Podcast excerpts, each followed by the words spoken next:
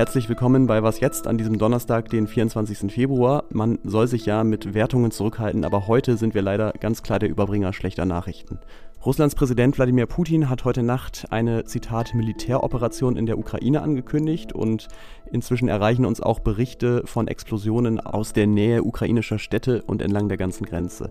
Deswegen hören Sie was jetzt auch heute nicht im gewohnten Format mit zwei Gesprächen, sondern wir haben so schnell wie möglich versucht, alles zusammenzutragen, was im Moment bekannt ist. Und den Redaktionsschluss haben wir aus diesem Grund nicht auf fünf gelegt, sondern auf Viertel vor sechs. Es können sich natürlich trotzdem sehr schnell auch Dinge wieder überholen. Ich bin Ole Pflüger und ich entschuldige mich auch noch vorab für einige kleine technische Aussetzer, die wir leider heute haben.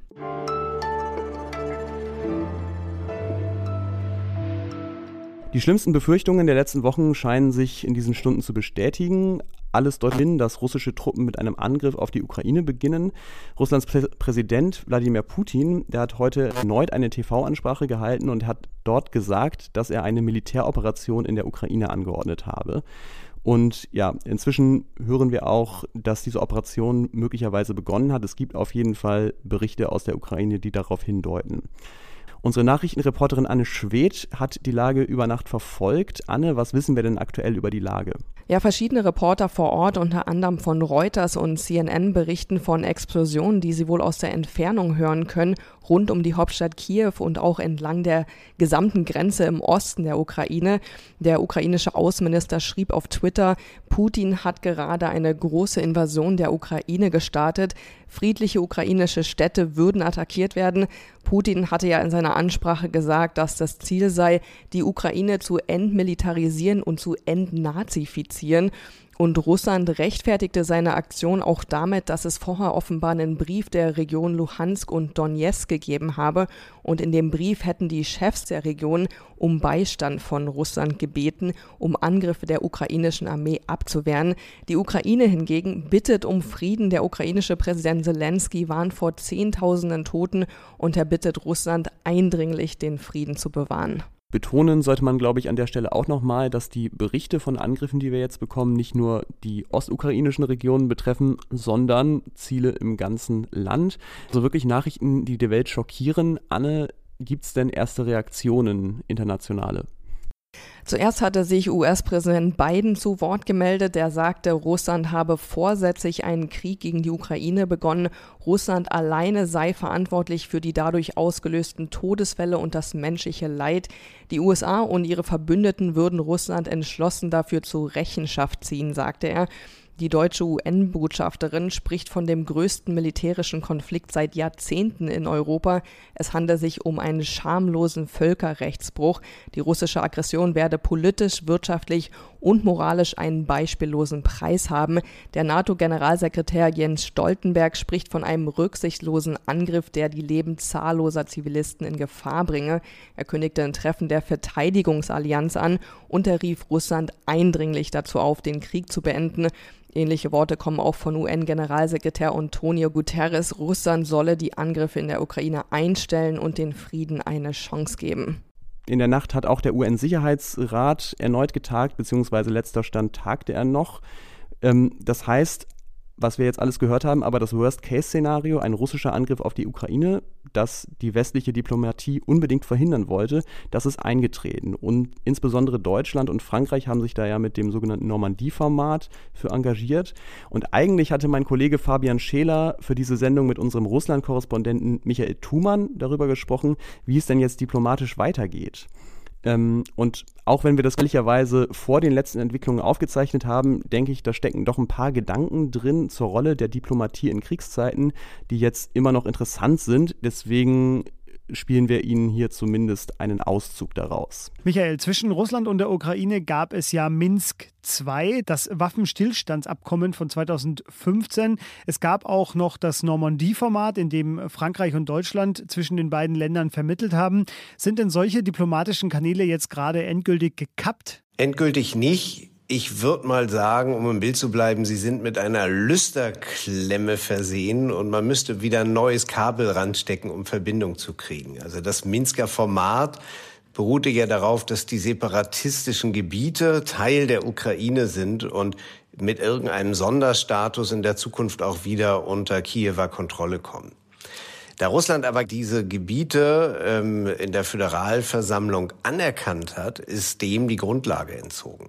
Russland sieht es allerdings etwas anders. Die wollen jetzt weiter verhandeln und sagen, was habt ihr denn? Aber äh, die Frage ist wirklich, wie, äh, wenn aus ihrer Sicht Donetsk und Lugansk unabhängige Staaten sind. Ich halte diese russische Verhandlungsbereitschaft derzeit für Enttäuschungsmanöver. Da ist dann auch noch die USA, die wollen unter diesen Umständen ja auch nicht mehr mit Wladimir Putin oder mit seinem Außenminister sprechen und haben entsprechende geplante Treffen wieder abgesagt. Äh, meine Frage ist natürlich jetzt, was wollen die denn sonst machen? Ähm, es wäre ein Gesichtsverlust, wenn sich jetzt Blinken trotzdem mit Lavrov treffen würde. Äh, das ist eine unmittelbare Reaktion auf diese enorme Eskalation Moskaus in der, in der Russland-Krise. Aber mittelfristig äh, werden sie, glaube ich, wieder reden. Äh, sie werden reden müssen. Ähm, Europa hat das Problem, dass sie jetzt erstmal raus sind. Ihre Schiene waren diese Minsker Gespräche im Normandie-Format. Und es ist noch unklar, wie sie richtig wieder reinkommen können. Und äh, die USA haben natürlich dann noch die darüber liegenden Gespräche über ähm, nukleare Rüstung und deren Begrenzung. Und außerdem äh, wollen die Russen sowieso immer vor allem mit Washington reden. Ähm, von daher, ich gehe davon aus, dass es irgendwann wieder weitergeht. Ja, irgendwann müssen sie wieder reden. Das ist vielleicht der hoffnungsvollste Satz in diesem Teil der Sendung. Wir melden uns natürlich so bald wie möglich wieder, auch mit weiteren Einschätzungen. Wir hatten natürlich auch eine komplette Sendung vorbereitet mit einem und sonst so und auch einem zweiten Gespräch zum Thema Lieferketten. Das können Sie jetzt im Anschluss hier auch noch hören, denn auch in anderen Teilen der Welt passieren Dinge, sogar gute zum Teil.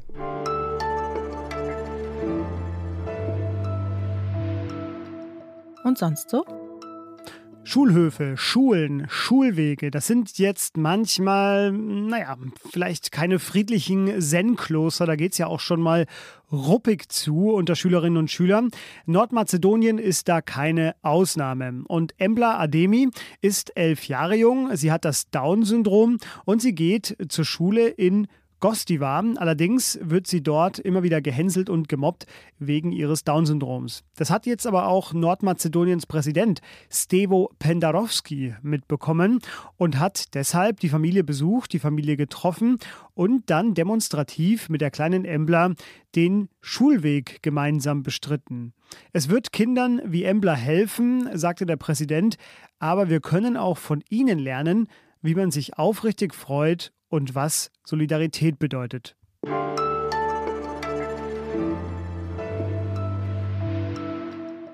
Das Lieferkettengesetz, das war schon mal Thema hier bei uns und zwar, als es vergangenes Jahr in Deutschland beschlossen wurde. Jetzt aber, genauer gestern, hat die EU-Kommission ihren Vorschlag für ein europaweites Lieferkettengesetz präsentiert. Europäische Unternehmen sollen demnach künftig nicht nur bei sich selbst für menschenwürdige Arbeitsbedingungen sorgen, sondern auch bei ihren Zuliefern in, naja, sagen wir mal zum Beispiel Bangladesch oder in Peru. Zacharias Zacharakis aus unserem Wirtschaftsressort ist bei mir und wir reden jetzt darüber. Hallo Zacharias. Hallo Fabian. Deutschland hat dieses Gesetz schon. Woran unterscheidet sich denn jetzt von dem EU-Vorschlag? Man muss schon sagen, dass äh, der EU-Vorschlag jetzt deutlich weitgehender ist als das Gesetz, das in Deutschland ja äh, voriges Jahr beschlossen wurde. In Deutschland müssen Unternehmen nur ihre äh, direkten Lieferanten überprüfen, aber auf EU-Ebene soll das jetzt für wirklich alle Lieferanten eines Unternehmens gelten, also für die gesamte äh, Lieferkette. Also zum Beispiel bei einem T-Shirt, das ein deutsches Unternehmen in äh, Bangladesch nähen lässt, da muss in Zukunft dann wirklich äh, hingesehen werden, wo diese die Baumwolle auch für das T-Shirt herkommt und ähm, ob vielleicht in Indien, wo diese äh, Baumwollplantage dann sich befindet, äh, Kinderarbeit stattfindet äh, oder eben nicht. Jetzt könnte man ja eigentlich meinen, alle sind dafür. Menschenwürdige Arbeitsbedingungen, keine Gewinne dank Zwangsarbeit oder was du gerade eben erwähnt hast, keine Kinderarbeit auf einem indischen Baumwollfeld. Aber es gibt Einwände. Von wem und warum? Vor allen Dingen die Unternehmensverbände in Deutschland haben sich sehr gegen das deutsche Gesetz schon gewehrt. Äh, die sagen, dass man ja solche Bestimmungen gar nicht alle überprüfen könne. Äh, ich meine, äh, es ist so, wenn man jetzt sich zum Beispiel ein Auto anschaut, das besteht aus wirklich Zehntausenden Einzelteilen und ähm, die Argumentation ist, wie soll man da von jeder Schraube bis zum, äh, wirklich bis zum Rohstofflieferanten überprüfen, ob dort alles mit rechten äh, Dingen zugeht. Gut, die Verbände haben mit dieser Argumentation auch dafür gesorgt, dass in Deutschland das Gesetz abgeschwächt wurde und werden es wahrscheinlich auch in Brüssel äh, so versuchen. Besteht denn die Gefahr, dass das Gesetz in dieser Brüsseler Mühle noch abgeschwächt wird oder ist es der EU wirklich ernst bei diesem Thema? Also im Parlament gibt es auf jeden Fall eine Mehrheit für diesen Entwurf. Jetzt äh, kommt es auf den Rat an, also auf die Mitgliedstaaten der Europäischen Union.